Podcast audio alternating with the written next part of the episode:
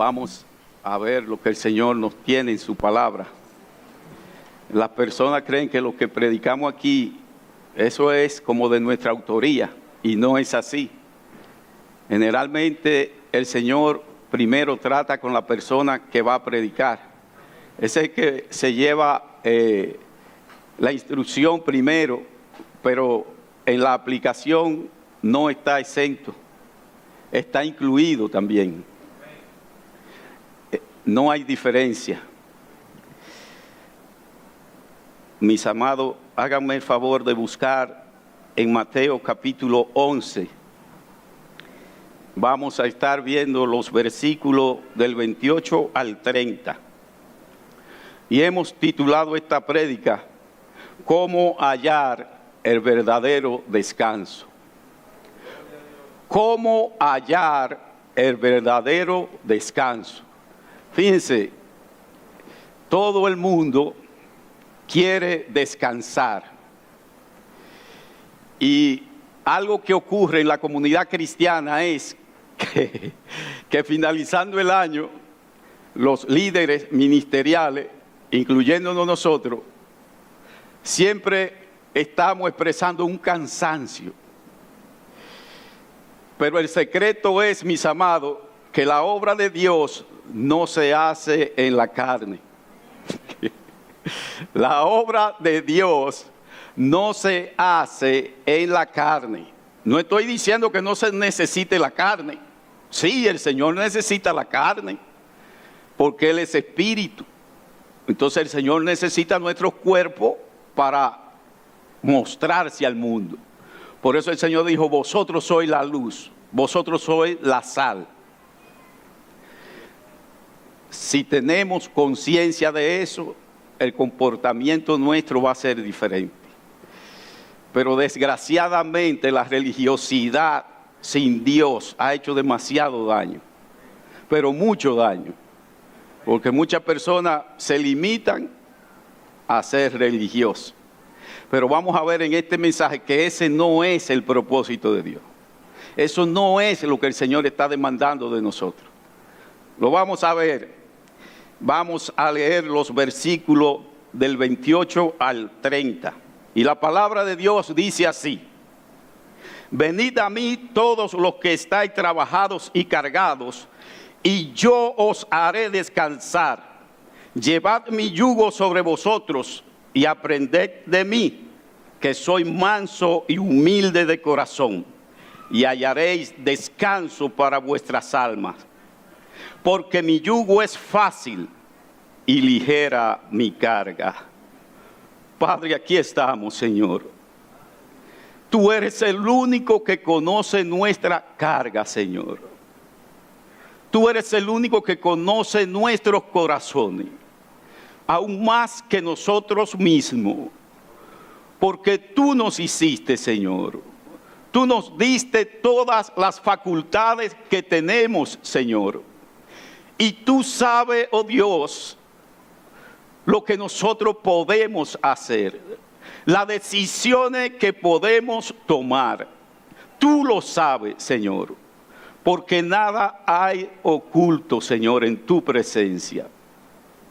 Por eso, Padre, en esta mañana nos presentamos tal cual somos.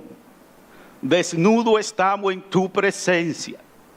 Señor, te pedimos te pedimos, oh Señor, que nuestra conciencia, Señor, que nuestros sentidos sean activados, Señor. Que nuestros oídos puedan escuchar tu palabra. Padre, y que la religiosidad muerta, esa fe muerta, sea desarraigada de nuestras vidas, Señor. Que no vengamos aquí, Señor, o a celebrar y después no nos acordamos de nada de lo que pasó. Reprendemos, Señor, al enemigo de la justicia. Y te pedimos que tu palabra haga en nosotros lo que tú quieras. Sí, Señor. Lo que tú quieras, Señor. Mira nuestras necesidades, Señor. Pero nuestras necesidades espirituales. Gracias, Señor por Jesús. Amén. y amén. ¿Cómo hallar el verdadero descanso? Mis amados, yo siempre he dicho que la fe no es negar la realidad. Y siempre he dicho esto porque he escuchado a algunos hermanos diciendo, niega, niégalo. Si tú lo niegas, eso no va a ocurrir. Si tú lo niegas, eso no va a pasar. Si tú lo niegas, eso no va a ser. Y eso es una táctica del mismo diablo. Porque usted podrá negarlo diez mil veces y si no hacemos lo que el Señor dice que debemos hacer, va a ocurrir tal cual lo que el Señor dice que va a ocurrir. Esto no es cuestión de entrar en una negación, porque hay muchas personas que entran en una autonegación y eso entonces se convierte en un autoengaño. Es decir, me estoy engañando a mí mismo. Por eso siempre hago énfasis en eso. Mis amados, actualmente estamos viviendo en un mundo que está lleno de tribulaciones. Un mundo que está azotado por la violencia, como nosotros lo, los vemos en, nuestro país. Eh, recuerdo que una de las promesas de las nuevas autoridades era acabar con la delincuencia. Y la delincuencia está en su apogeo, mis amados. Pero si buscamos un culpable de eso, somos todos culpables de la condición que se está viviendo actualmente. Lo que la experiencia que tenemos con esta generación, como dijo el Señor, mala y perversa con una impiedad como pocas veces hemos visto. Personas que no le importa en lo absoluto nada. Vi una escena de alguien que le echó, eh, ¿cómo es que le llaman a eso? Ácido del diablo. Y no podría tener otro nombre. A una jovencita.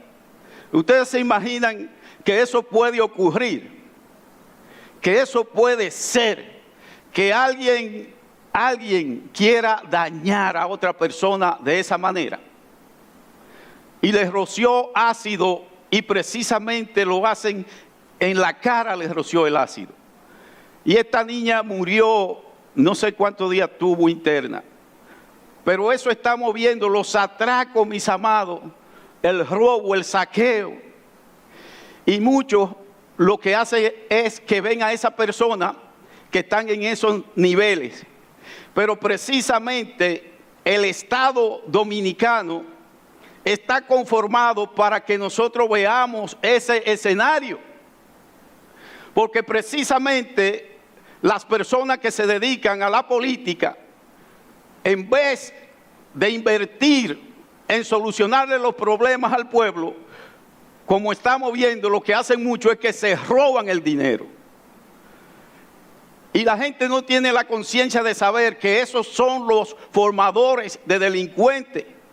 Esos son quienes forman a los atracadores, porque le quitan la posibilidad de desarrollo, pero nadie piensa por ahí, sino que ven al delincuente, al que se roba una gallina, el que atraca a una mujer, pero no ven el que está detrás de eso. Es decir, quien verdaderamente tiene culpa de eso. Una persona que Dios, Dios ha puesto en autoridad, porque es Dios. Como dice en Romano 13, las autoridades están puestas por Dios. Aún ellos no lo sepan. Aún ellos no se enteren. Y se van a enterar cuando lleguen allá. Muchos creen que no, que esto está a la deriva, que no hay nadie atendiendo este negocio, pero eso es mentira del diablo. El Señor está atento cada día, cada segundo. Nada pasa inadvertido. A un hermano hay que piensan que no, que Dios no está al tanto de todo. Miren, el Señor está al tanto de lo mínimo, lo mínimo dice que aún el pelo de nuestra cabeza lo tiene todo contado. Y miren lo insignificante que parece el pelo. Pero eso el Señor declara eso para que sepamos que Él tiene control total y absolutamente. Fíjense, ¿qué ocurre en un mundo así? Que todo el mundo anda buscando desesperadamente que descanso. Si yo le preguntara de manera particular, cada uno de nosotros, ¿qué queremos? Descansar. Aunque la gran mayoría no siente cansancio. Muchos no sienten el cansancio. Y pena por ello. Pena por ello porque no sienten el cansancio. Yo sí he sentido el cansancio. Aún desde que nací. Yo nací con un cansancio tal que si no hubiera encontrado a Dios, no estuviera aquí predicando. Yo nací cansado. Y ese cansancio me hizo buscar a Dios. Y espero que ustedes también hayan sentido ese cansancio. Fíjense, todos los seres humanos andan buscando refugio, seguridad. Y muchos se van detrás de que de lo mismo que estamos hablando, de hacerse de dinero, porque dicen, si nos hacemos, si yo me hago de dinero, y lo hemos escuchado a personas decir, si me hago de dinero resuelvo mi problema. Cansado de oír eso estoy yo. Sin embargo, la Biblia, la palabra de Dios, dice todo lo contrario. Si leemos en Primera de Timoteo capítulo 6, versículo 10, vamos a ver que la opinión de la escritura es totalmente diferente. Dice la palabra de Dios, porque raíz de todos los males es el amor al dinero, el cual codiciando algunos se extraviaron de la fe y fueron traspasados de muchos dolores. Eso es lo único que puede buscar una persona que piensa que con el dinero va a resolver su problema. Yo no estoy diciendo que el dinero no resuelve el problema. El dinero resuelve muchos problemas, pero no resuelve los problemas más importantes. Y nos lo muestra el Señor. ¿Dónde nació el Señor? En un pesebre. Para enseñarlo a nosotros que no importa. Tú vives debajo de una mata. ¿Cuál es el problema? Yo creo, yo creo que hay personas, es decir, si tienen al Señor, porque si tú estás debajo de una mata y sin el Señor, tú estás peor que el que esté en un palacio, porque el que esté en un palacio sin el Señor, por lo menos está en el palacio. Pero si tú estás debajo de una mata y tienes al Señor, tú estás mejor que el que está en el palacio. Está mejor. Ustedes se dan cuenta lo que es. Es un contrasentido es un contrasentido, es invertir la mente.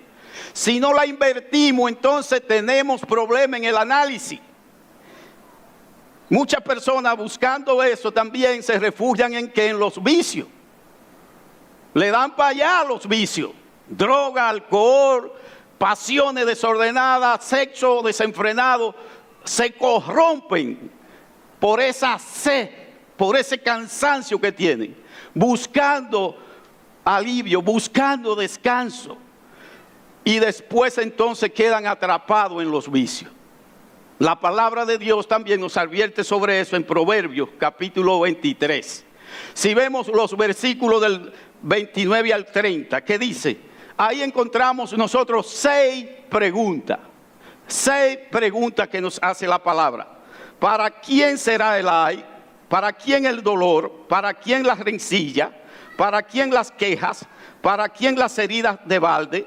¿Para quién lo amoratado de los ojos? Y en el versículo 30 entonces nosotros tenemos la respuesta. Dice, para los que se detienen en el vino. Es decir, los que se refugian en la bebida, los que se refugian en los vicios, los que quieren escapar y la manera de escapar es saliéndose del sistema, desconectándose del sistema. Pero eso no es de sabio, mis amados. De sabio es que enfrentemos la realidad. Pero le voy a decir, no con nuestra fuerza. No con nuestra fuerza. Tenemos que buscar auxilio. Tenemos que buscar al Señor porque nosotros tampoco podemos. Esas personas que se refugian en los vicios es porque ellos no encuentran la solución al problema. Y al no encontrar la solución al problema, pues se refugian detrás de eso. Pero otros se van más lejos, se quitan la vida. No sigo, no sigo, no continúo. Y trunco la vida que Dios me dio porque no encontré sentido. Muchos lo han hecho. Y por poco yo lo hago cuando no conocía al Señor. Pero precisamente ahí conocí al Señor.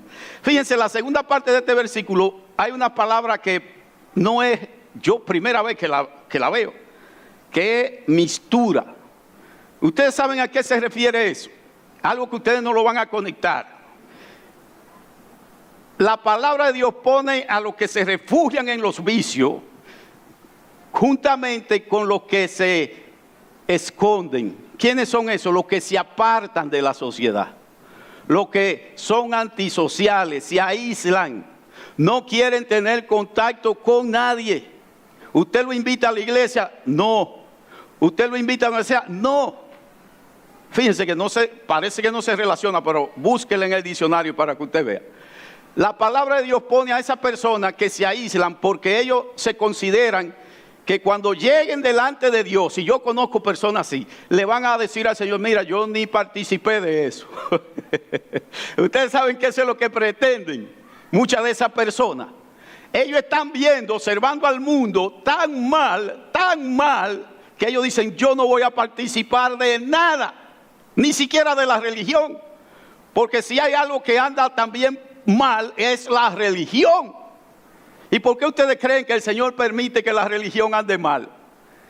Porque el Señor no nos está hablando de religión a nosotros. El Señor nos está hablando a nosotros de relación con Jesucristo. Ese es el propósito que Dios tiene con nosotros. No es de que nos hagamos religiosos.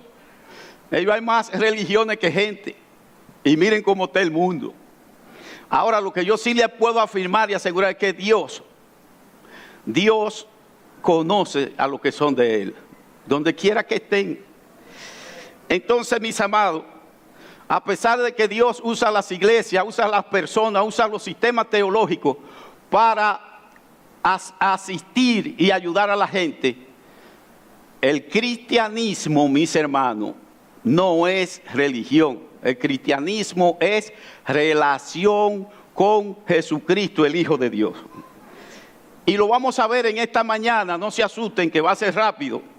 Lo vamos a ver en esta mañana, en estos tres versículos que hemos elegido para eh, declarar lo que Dios nos tiene. Lo voy a dividir en cuatro partes. Primero, una invitación. Segundo, una promesa. Y yo os haré descansar. Tercero, otra invitación, llevad mi yugo sobre vosotros. Y cuarto, otra invitación, y aprended de mí, que soy manso y humilde de corazón. Lo primero es, mis amados, la invitación. Fíjense, la invitación, los exégetas, teólogos, eruditos de la palabra de Dios, han considerado que esta es la invitación más extraordinaria que el ser humano puede encontrar en la Biblia. Y yo estoy 100% de acuerdo con ello. Pero esta invitación es maravillosa, es extraordinaria por la persona que hace la invitación. Eso es lo que hace especial esta invitación. Noten que no es un patriarca, no es un patriarca que nos está invitando, no es un profeta, no es un apóstol. Mis amados, es Dios mismo, Dios en persona. Por eso el profeta dijo, ¿quién ha creído a nuestro anuncio? Nadie iba a suponer que Dios, Dios mismo, iba a venir a invitarnos a que camináramos con Él. Mis amados, como un igual. Dios modelando como un ser humano.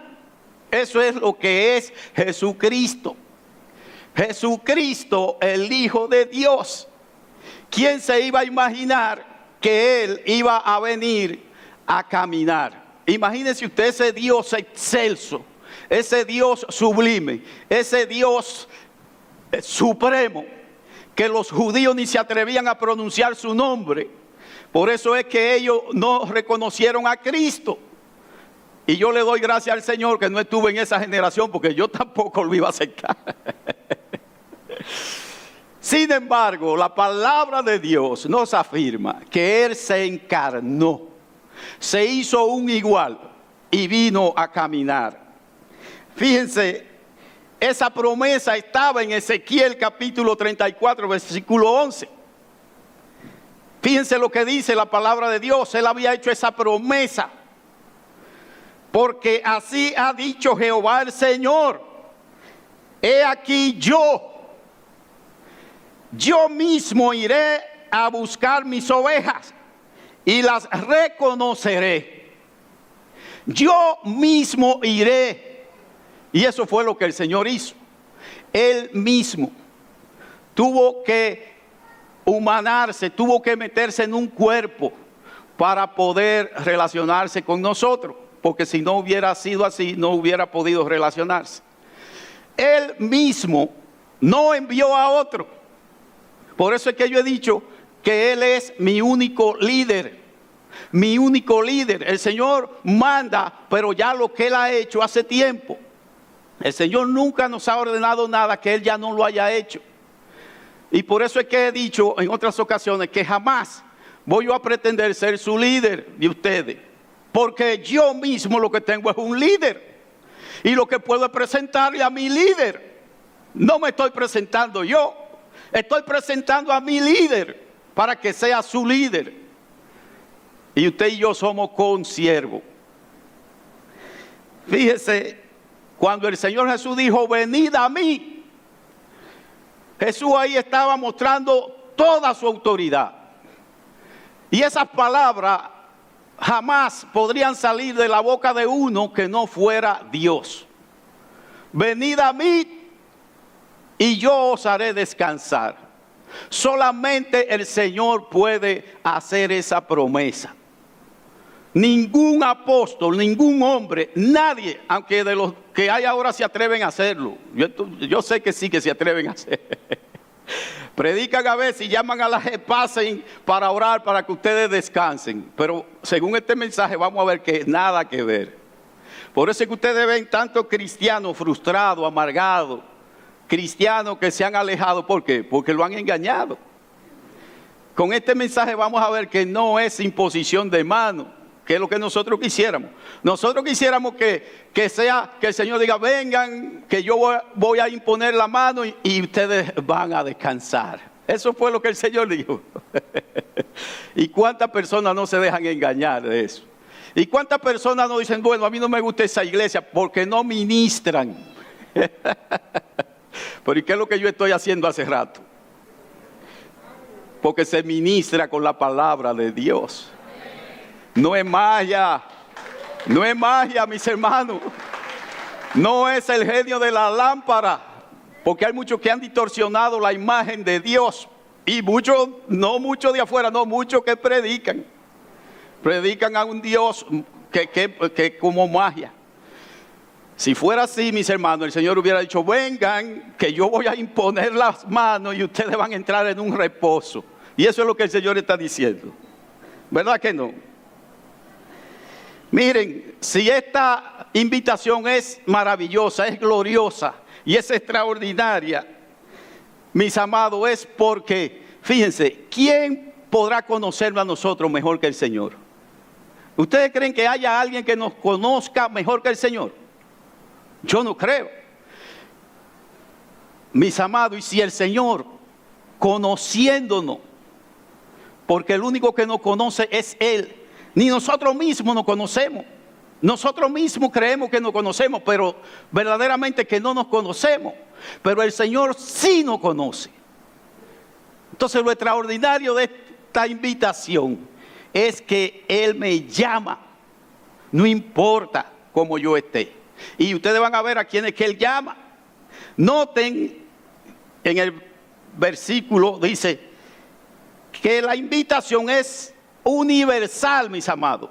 Venid a mí todos, todos. Aunque hace una especificación. Venid a mí todos los que estáis cargados y trabajados, y yo os haré descansar. Entonces, como le dije, la gran mayoría no sienten esa fatiga, no sienten ese cansancio y no se van a interesar por venir. No se van a interesar. ¿A cuántos amigos de ustedes no han invitado a ustedes? Y como ellos tienen todo cubierto, todo seguro. Por eso el Señor dijo, cuán difícil para un rico entrar al cielo. Cuán difícil. No hay forma, no hay manera.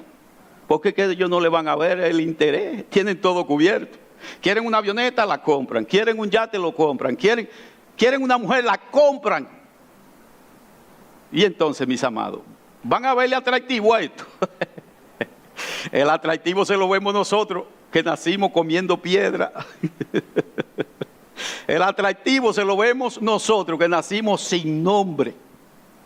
Oh, santo, pero gracias al Señor por nacer sin nombre. Si así era que yo iba a conocer al Señor, pues mire, excelente. Fíjense, ¿a quién se le ocurre llamar personas que estén, oye, agotados, que estén cansados? Dice el Señor. Y él dice, especifica, vengan a mí los que están trabajados y cargados. Nadie quiere esa gente. La persona cuando quieren ver a alguien a su lado, ah, al presidente de la República, gente de éxito, como dicen ellos. Nadie quiere ver a una persona que esté en la inopia, que esté en el piso. Nadie, nadie quiere estar cerca. No se tiran fotos. Ustedes han visto a gente tirándose fotos con algún mendigo. No, van y se acercan al presidente o a la gobernadora o a qué sé yo quién porque andan detrás de lo que ellos suponen que es la grandeza. Pero mis amados, sin Cristo no hay absolutamente grandeza. Nada es grande. Sin Cristo nada es grande. Pero solamente a Dios se le ocurre llamar a personas que estén angustiados, que estén desesperados, que estén eh, sufriendo, que estén tristes, que estén padeciendo situaciones extremas. Tanto así que muchos hermanos cometen el error de que solamente le predican a personas que tienen problemas. Yo no entiendo ese asunto. Solamente le predican a, a los amigos ah, cuando se está divorciando. Pero ¿y dónde en la Biblia dice que el Evangelio es para esa gente nada más? Fíjense que el Señor llama a quién? A todos. Así que mis amados, incluyan a todos. Incluyan a todos. Incluyan a todos. Yo lo digo porque hay hermanos que me llaman, ah hermano, mire, yo quiero que usted me visite un amigo. Ah, cuando se está divorciando. Ah, hermano, este, yo quiero que usted hable con fulana porque se metió en una religión. Pero también esa otra, que no van ellos. Y el propósito que Dios tiene es que cada uno dice que somos reyes y sacerdotes. ¿Quiénes? Todos. Todos, sin excepción. No hay una sola excepción. Yo recuerdo cuando mi esposa y yo estábamos formando los grupos de estudio bíblico y yo invité a un compañero de trabajo del banco. Y cuando yo le dije que era el estudio bíblico, él se burló, se rió, me menospreció y dijo, oye muchacho, pero tú te estás poniendo loco. ¿Cómo tú me vas a invitar a mí? un hombre de éxito, de que a estudiar la Biblia. La Biblia es para los débiles. La Biblia es para las personas que no tienen iniciativa. La Biblia es para los débiles, para los viles. Él se ofendió, se ofendió. Y me dijo, no te ofenda porque yo te diga la verdad, pero yo soy franco. Yo le dije, no, tú no me estás ofendiendo. Él no me estaba ofendiendo realmente no me estaba ofendiendo porque ya el Señor me lo había dicho en Primera de Corintios capítulo 1 versículo 27 al 29. Y como ya el Señor me lo había dicho, digo, no me está diciendo nada nuevo. ¿Qué dice? Sino que lo necio del mundo escogió Dios para avergonzar a los sabios y a lo débil del mundo escogió Dios para avergonzar a los fuertes. Y a lo vil del mundo y a lo menospreciado escogió Dios. Y lo que no es para deshacer lo que es. A fin de que nadie se jacte en su presencia. Es decir, él no me estaba diciendo nada raro. Me estaba diciendo lo que ya Dios me declaró. Y yo le dije, oye, parece que tú conoces la Biblia más que yo. me dice, oye, escúchame, pero mi, mi final es el cielo. Oigan la potencia que tenía este amigo. La meta de él era el cielo. Digo, tampoco eso es nuevo. Parece que tú lo leíste en Génesis capítulo 11. ¿Cuáles fueron las pretensiones del hombre? Llegar al cielo con la torre de Babel, con su propia fuerza. Al cielo solamente se llega por Jesucristo. Nada más, nada más. Por Jesucristo, el Hijo de Dios. El hombre en sus pretensiones quiere llegar al cielo a través de la religión, a través de su esfuerzo, a través de sus obras, a través de lo que él pueda hacer. Y dice la Biblia que en vez de ganarse el favor de Dios, lo que descansa sobre ellos es la ira de Dios, de quien sea y como se llame. Por más santo que usted lo vea, eso es lo que se está ganando. Y perdónenme los hermanos que no les gusta que yo cuente a veces de mis experiencias, pero mis amados, el Evangelio que no tiene nada que ver con mi levantarme o acostarme, para mí eso no es Evangelio.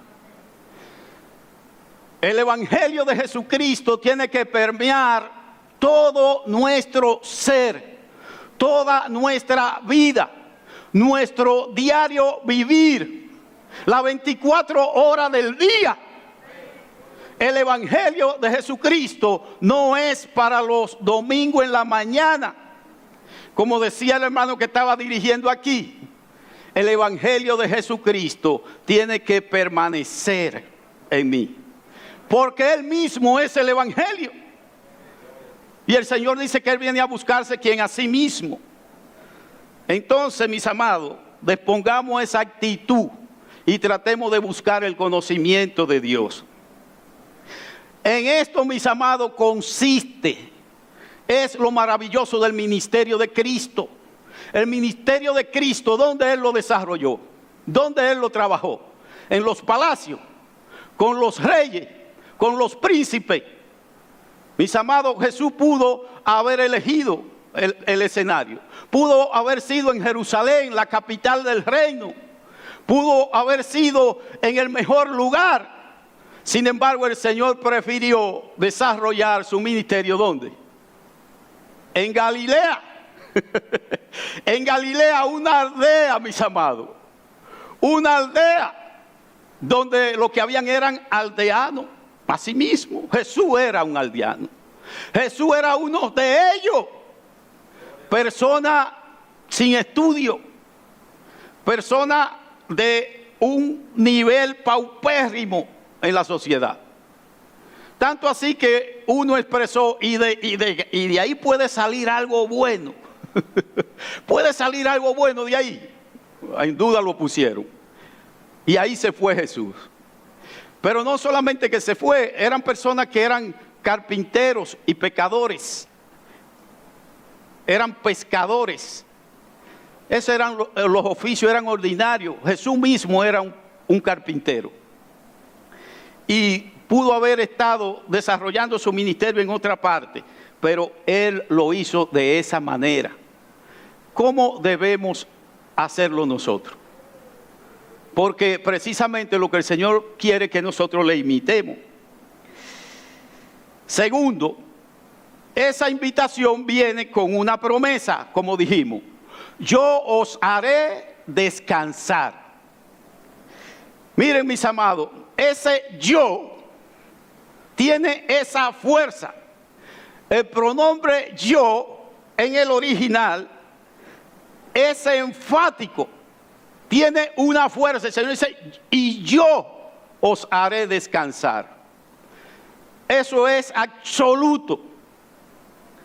Solamente el Señor puede hacerlo nadie más.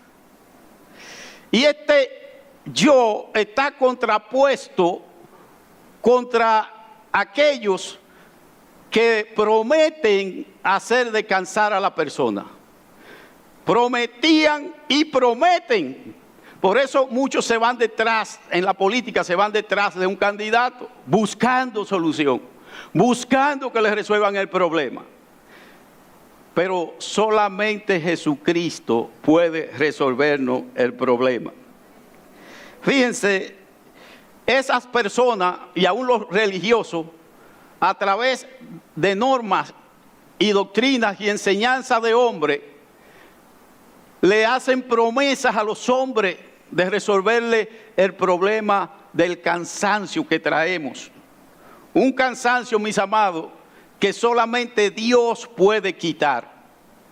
Y el Señor mismo dice, vengan a mí los desesperados, los que están cansados, los que no tienen salida es como si usted estuviera arrinconado y ya no hay salida. El Señor dice, venga.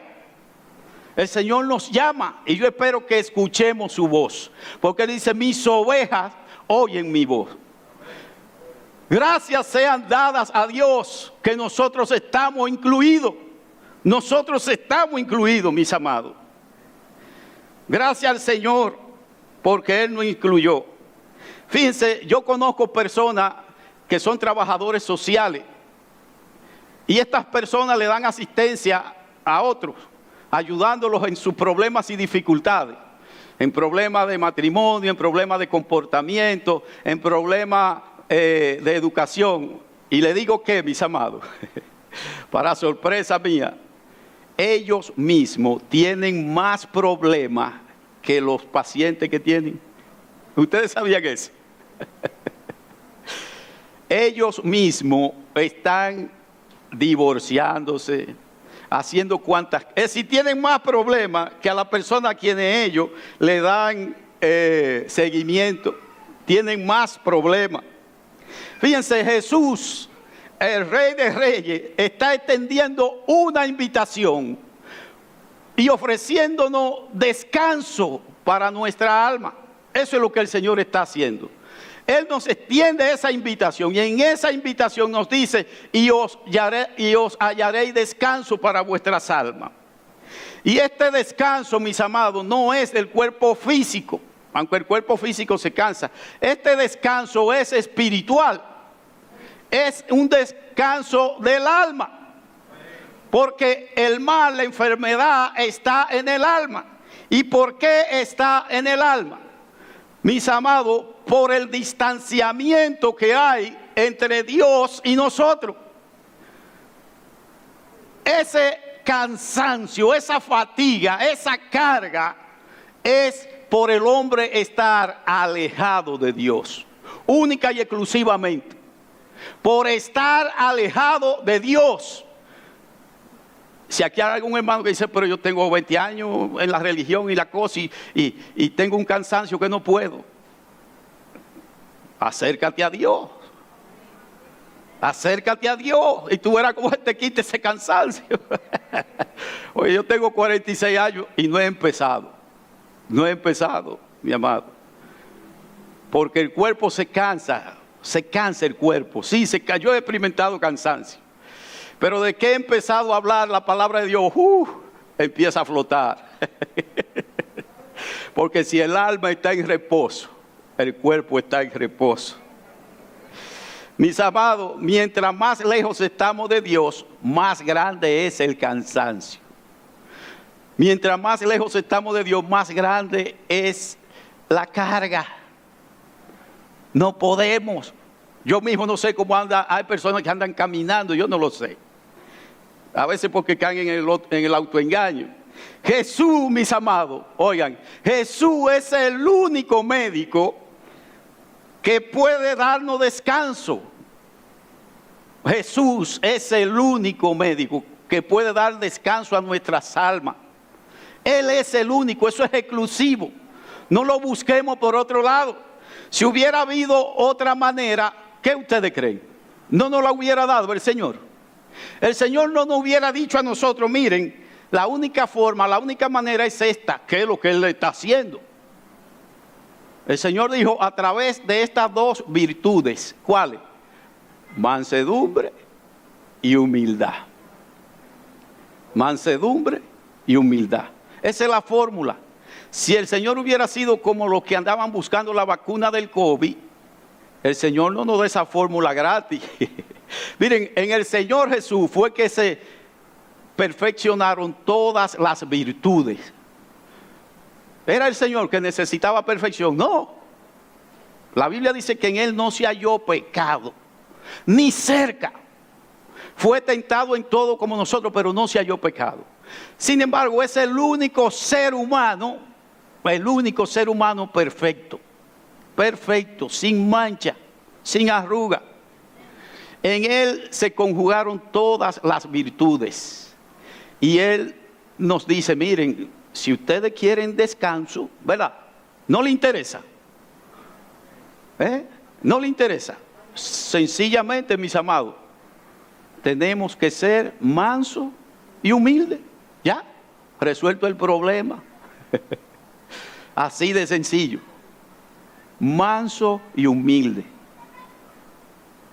Miren, mis amados, eso es una energía. Eso es una energía en el ser humano. ¿Ustedes creen que la obra de Cristo, ustedes cómo fue que Él la hizo? Siendo manso y humilde. Si no, no la hubiera hecho. ¿Por qué a muchos cristianos se le hace tan difícil la vida cristiana? por orgulloso, por soberbio. Pero a veces no queremos aceptarlo. Yo recuerdo que había un hermano había un hermano que era ministro de alabanza que no salía de una prueba, no salía de una situación de crisis. Y los ancianos de la iglesia lo llamamos al hermano, el hermano venga acá, pero... y recuerdo que en la reunión él irrumpió cuando empezamos y dijo, yo le quiero hacer una pregunta a ustedes. ¿Quién de ustedes no ha sido tentado? Es decir, en la manera que él estaba haciendo la pregunta, se veía el malestar que tenía. Y un hermano le dijo, bueno hermano, eh, realmente yo no recuerdo la última vez que yo fui tentado. Porque la palabra de Dios dice que la tentación es cuando de nuestro propio corazón, mis amados, ni es Dios ni es el diablo. Es cuando de mi propio corazón me atrae hacia el pecado.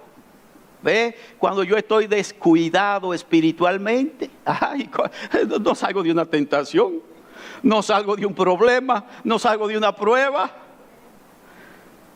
Y así conocemos, hermano. Jamás lo vamos a menospreciar, jamás. Al contrario, lo vamos a acompañar. Mientras estemos aquí, estamos para acompañarlo. Pero le podemos decir a esos hermanos que eh, siempre han estado bajo prueba y bajo fuego, revísate tu corazón. Revísatelo. Porque el Señor fue quien nos hizo y Él sabe el corazón que tenemos, que ahí es que se toman las decisiones. O decido por Cristo, pero a veces lo que queremos, queremos el mundo y queremos a Dios. Mire, despídase de eso, eso no, eso no existe. No hay zona gris, eso no existe o, nos sometemos a Dios o nos sometemos al mundo. Pero jamás, ese yugo, jamás, ese yugo no va a existir. Jesús es la única fuente, mis amados. Jesús es nuestro proveedor. Nosotros, mis amados, estábamos de provisto, no teníamos provisión. Pero el Señor lo que hizo fue venir y, y darnos provisión para que nosotros podamos en Él hacer la obra que Él nos está mandando. Si observamos, sigue el llamamiento en el versículo 29. Dice, llevad mi yugo sobre vosotros y aprended de mí que soy manso y humilde de corazón y hallaréis descanso para vuestras almas. Fíjense mis amados, podemos hacer una ilustración rápida. La humildad es como un río, un río que riega los campos. Y cuando los árboles o las plantas, las frutas tienen agua, ¿cómo se ven? Hermosa. Se ve ese verdor. Miren, lo que me gustó a mí de Europa fue eso. Ese verdor. Eso, ahí yo no vi eh, nada seco, porque el sol casi no sale. Es decir, el sol sale, pero las nubes lo cubren. Y todo era un verdor extraordinario, asombrante. Para mí, que soy de una isla donde tenemos de todo, tenemos ataduna y tenemos, bueno, esto es una isla, pero aquí hay de todo, hay desierto y hay de todo. Entonces, la humildad es como ese río que le da vida a qué? A todo. El orgullo es como un estanque sellado que el agua se pudre y no da vida. Entonces la persona más beneficiada, si es humilde y manso, ¿quién es? ¿Quién es que se beneficia? Cierto que beneficiamos a todos, a todos. Todos se benefician donde hay una persona mansa y humilde, pero el que más se beneficia es la misma persona.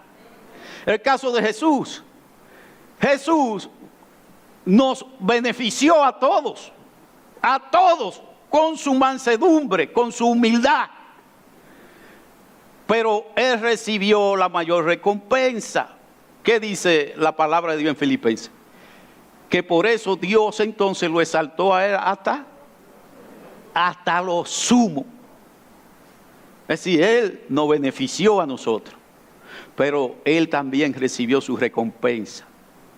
Mis amados, si no practicamos la mansedumbre y la humildad, vamos a vivir vida cristiana que daremos pena. En vez de ser bendición para otro, no vamos a poder ser bendición.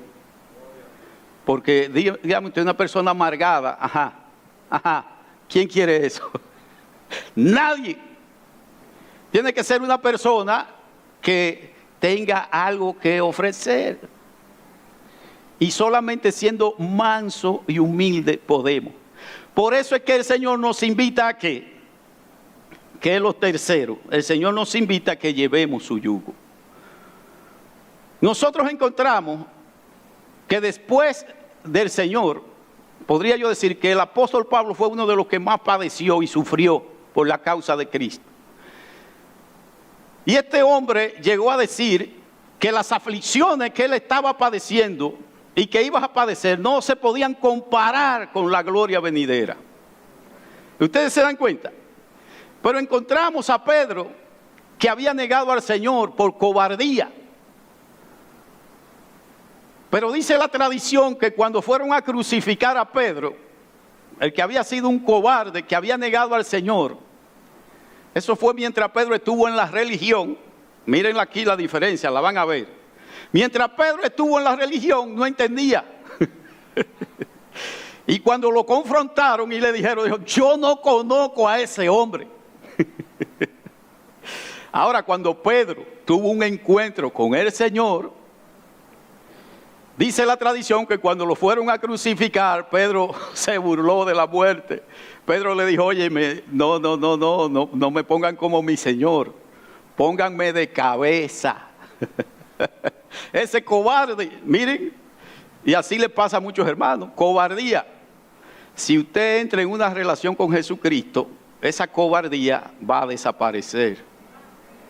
Porque un toque de Dios, un toque de Dios nos llena, mis amados un toque de Dios nos fortalece. Muchas personas pensarán, bueno, pues yo he estado perdiendo mi tiempo. No, eso no es verdad. Tal vez se requería ese tiempo. Si Pedro hubiera pensado así, cuando negó al Señor se hubiera ido. Pero Pedro se quedó y esperó la decisión del Señor. Así debemos hacer nosotros. Fíjense, lo que enloqueció a Nerón fue que incendiaba, hizo antorcha con lo cristiano. Nerón hizo antorcha con lo cristiano. Pero él no entendía por qué esta gente quemándose y alabando a Dios, dándole gloria a Dios, cantando alabanza a Dios, incendiado, incendiado, mis amados. Pero era lo que se estaba quemando era este cuerpo. el cuerpo espiritual no se estaba quemando. Y Nerón no entendía eso, se puso loco. Entonces, ¿por qué el Señor nos manda, en tercer lugar, a cargar su yugo? Mis amados, el yugo del Señor es ligero. Y el Señor quiere que nosotros llevemos su yugo. ¿Por qué? Porque es la única manera de nosotros practicar la mansedumbre y la humildad.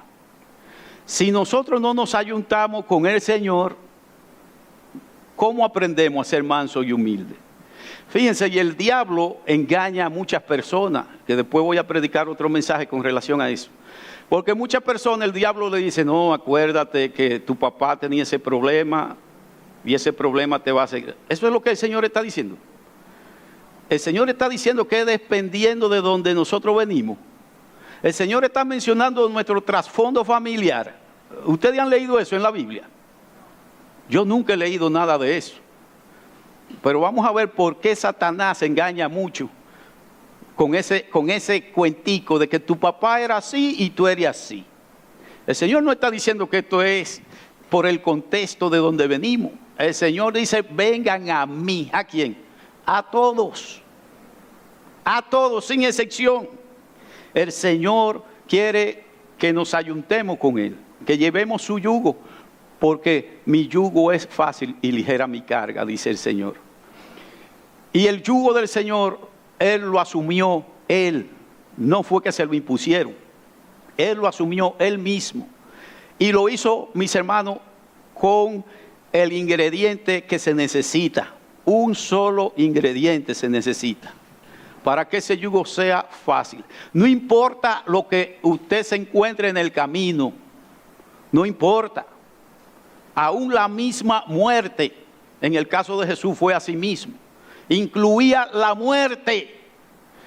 Y Jesús, desde el pesebre hasta la cruz, hasta su último, su primer suspiro, hasta el último suspiro, su primer aliento, hasta su último aliento, se sometió a Dios. Eso es lo que quiere decir el yugo. El yugo es el sometimiento.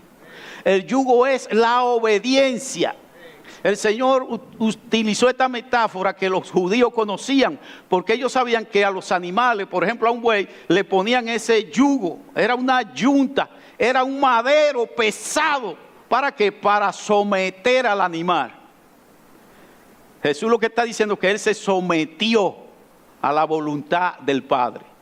Y se sometió de tal manera que aún frente a la misma muerte, en Getsemaní dijo, Padre, si es posible pasa de mí esta copa, pero que no se haga como yo, sino como tú. Y en la cruz también, cuando expiró, sus palabras fueron, consumado es. ¿Y qué se había consumado? La voluntad del Padre estaba por encima de su propia vida. Lo que él estaba diciendo, la obra que me diste hacer está hecha se ha cumplido y se cumplió con su muerte. Hasta ahí llegó el yugo. Y ese yugo, el único ingrediente que necesita, mis amados, ustedes saben cuál es el único ingrediente. ¿Cuál es? El amor. El amor. Ese es el único ingrediente que se necesita. Y el primer mandamiento es amar a Dios y como el Señor amaba a su Padre. Fíjense en su oración, Padre, si es posible pasa de mí esta copa, pero que no se haga como yo. Amor, mis amados. Pidámosle al Señor que nos dé ese amor, que nos dé ese amor. No nos cansemos, porque ese es el único ingrediente que nos va a capacitar para nosotros poder hacer. Fíjense, cuando nosotros hablamos de mansedumbre y humildad, generalmente eh, hablamos de Moisés, pero yo voy a hablar de un hombre ya para terminar, que este, tal vez ustedes no lo van a ubicar. Este hombre, sin ser mudo, no dijo una sola palabra en la Biblia. ¿Quién me dice quién es ese personaje? Se lo puede decir, lo puede vocear, si lo ubica. un personaje bíblico que no era mudo, pero nunca habló. Ah, Areli lo ubicó. José, el marido de María. Nadie casi habla de José, pero déjenme decirle que eso es un hombre extraordinario. Si alguien encuentra una expresión de José, me la puede decir. Yo no la he encontrado. Y no era mudo, pero nunca habló. Cuando él se dio cuenta del embarazo de María, ni siquiera balbuceó. No fue que él dijo algo. Mateo, que relata en Mateo 1, 19 al 20, al 20, dice, José su marido, como era justo y no quería infamarla, quiso dejarla secretamente. Y pensando él en esto, he aquí un ángel del Señor le apareció en sueños y le dijo, José, hijo de David, no temas recibir a María tu mujer, porque lo que en ella es engendrado del Espíritu Santo es.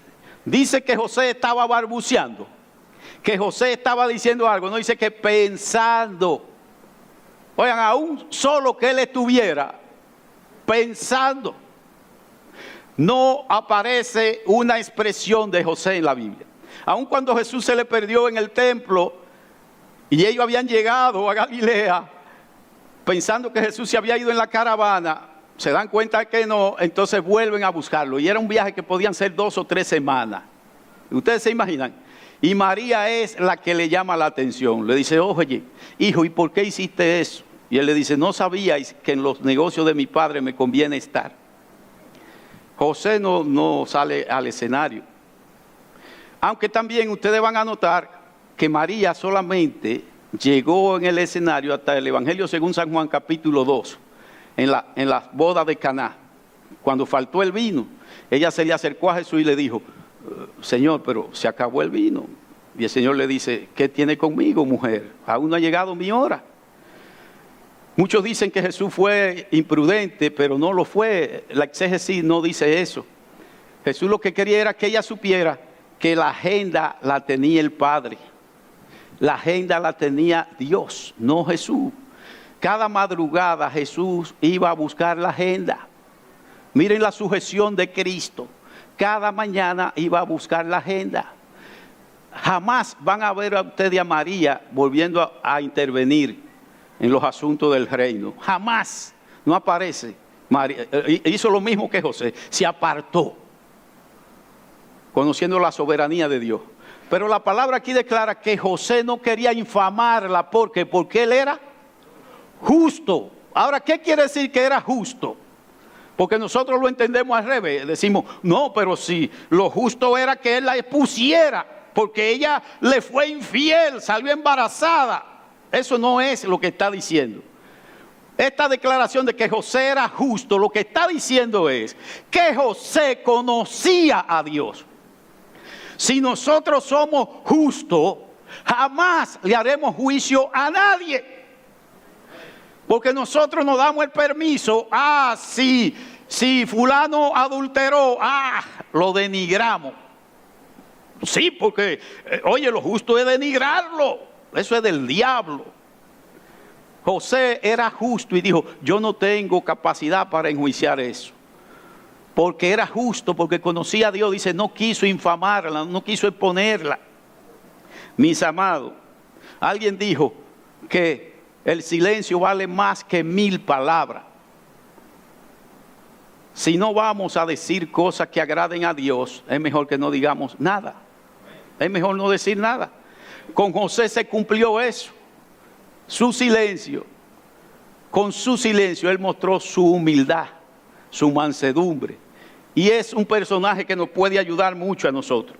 Mis amados, el propósito de Dios con nosotros, y métase eso aquí en la cabeza, el propósito de Dios con nosotros es que nosotros aprendamos, como Él dice, nos llama, aprendan de mí. Entonces, es que aprendamos, no es que vengamos a una celebración de culto y se acabó eso. No es que esta palabra nosotros la pongamos por obra para ver el efecto. En conclusión, mis amados, ser cristiano es tener una relación cercana con Jesucristo. Es estar ahí día a día, no cada domingo. En segundo lugar, aprender con el Señor a ser manso y humilde. Aprender. Tenemos que disponerlo en nuestros corazones. Tenemos que hacerlo como Jesús lo hizo. Si usted se lee en Filipenses capítulo 2, el versículo 5 al 8 Dice que él, él, él mismo se sometió a Dios. No fue que lo sometieron, no. Él mismo se humilló hasta lo sumo. Fue a la cruz y sufrió muerte de cruz. Y muerte de cruz, mis amados, no es cualquier muerte. Fue muerte de malhechor. Fue muerte de criminal. Fue muerte de ladrón. Y suena feo, pero así fue porque Él ocupó nuestro lugar para imputar a nosotros su justicia. Así es que, mis amados, de la única manera que nosotros tendremos descanso, ya sabemos la fórmula, mansedumbre más humildad. Si le interesa, ya ustedes saben, mansedumbre más humildad. Y hallaréis descanso aún en plena guerra. No es cuando hay paz, ni cuando tengo cuarto en el banco. No, no, no, no. Es en el mismo infierno. Tenemos descanso. Miren, siendo manso y humilde, miren qué sencillo es. Si dejamos la soberbia, si dejamos el orgullo. Y para terminar, Jesucristo es nuestro único lugar de descanso. En Él descansamos. Él es nuestro reposo. Puestos de pie, mis amados, vamos a orar y esperamos que la palabra de Dios haga en cada uno de nosotros lo que Dios se ha propuesto. Formar a Cristo en nosotros. No se deje engañar de la religión sin Dios. El propósito de Dios es formar a Cristo en nosotros. Padre, te bendecimos y te damos gracias. Y te pedimos que tu palabra, Señor, haga en nosotros lo que tú quieras. Mira nuestros corazones, Señor. Solamente tú lo conoces. Ni nosotros mismos lo conocemos, Señor. Tú conoces nuestras cargas, tú conoces nuestras luchas. Padre, tú conoces nuestra soberbia. Tú conoces nuestro orgullo, Señor. Que aún nosotros mismos nos hacemos daño, Señor. Y le hacemos daños a los demás. Padre, permite que nosotros aprendamos contigo a ser manso y humilde. Y obtendremos los beneficios. Gracias, Padre, por Jesús. Amén. Amén.